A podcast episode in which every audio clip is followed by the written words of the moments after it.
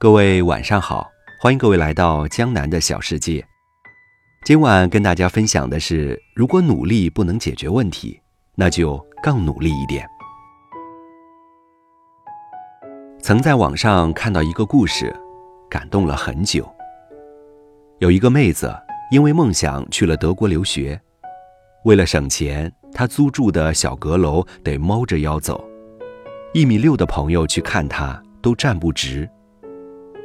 什么便宜吃什么，一天预算是一欧，衣服更别提了，逛的是跳蚤市场，一欧一件毛衣，两欧一件大衣，三欧一双皮鞋。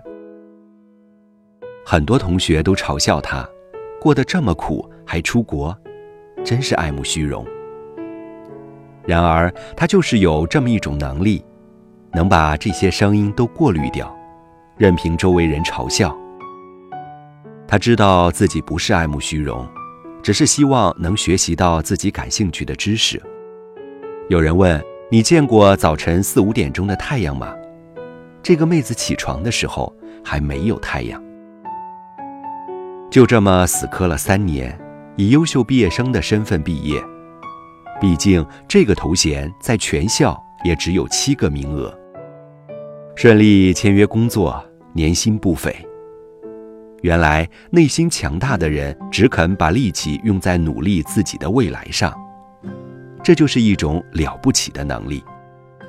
如同《海贼王》里说的那样，这个世界并不是掌握在那些嘲笑者的手里，而恰恰掌握在能够经得住嘲笑与批评，并不断往前走的人手里。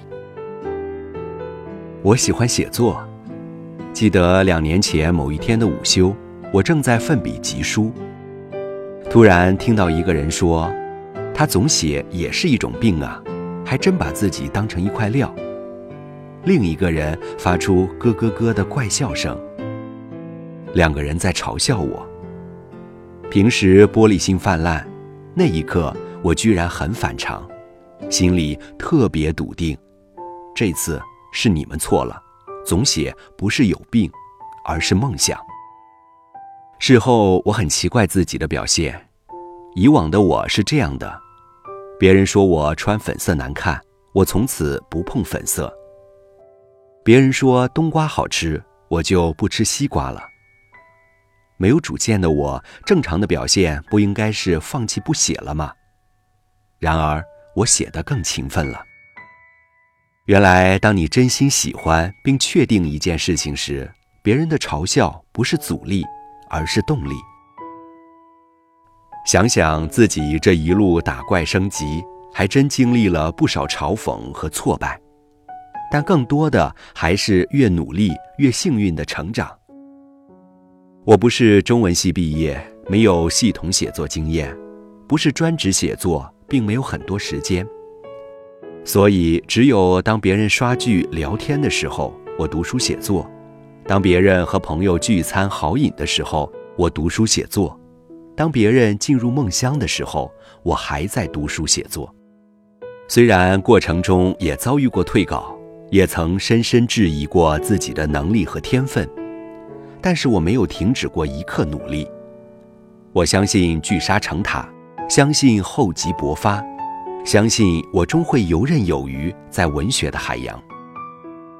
我醉心于那种由心到文的快感，那股子无法言说的感觉，看似狂妄，实则是内心满足不已的平和。任世事变迁，任人心叵测，我可以安然于颠簸。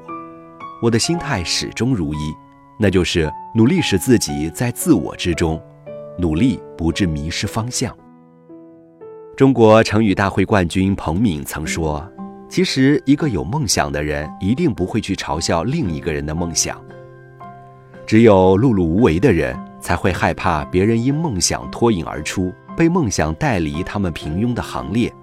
嘲笑的背后，其实暗含着恐惧。是的，嘲笑的背后大多是自己得不到也做不到，一种害怕被别人碾压的恐惧感。许多喜好嘲笑的人，他们没有自己的梦想。更不曾努力过，所以才对别人的理想那么不屑。嘲笑的口气里裹挟着的不过是自己的嫉妒和无能，满足的只是贬低别人、抬高自己的口舌之快。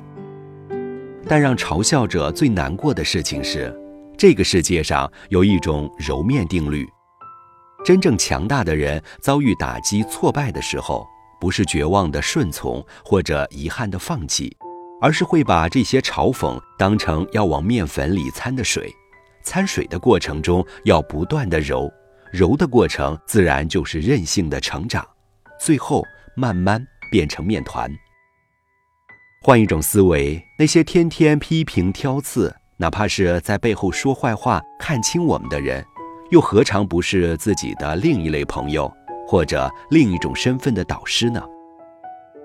很喜欢美剧里这样一句经典台词：“你回过头来看看，就会发现，你的每个经历、每次错误、每次失败，都帮助你走向了你应该成为的那个人。”我觉得这句台词也可以改成：你的每一次被嘲讽，每一次被人看低，都会激发你的努力，让你成长为自己最喜欢的样子，过不想和任何人交换的人生。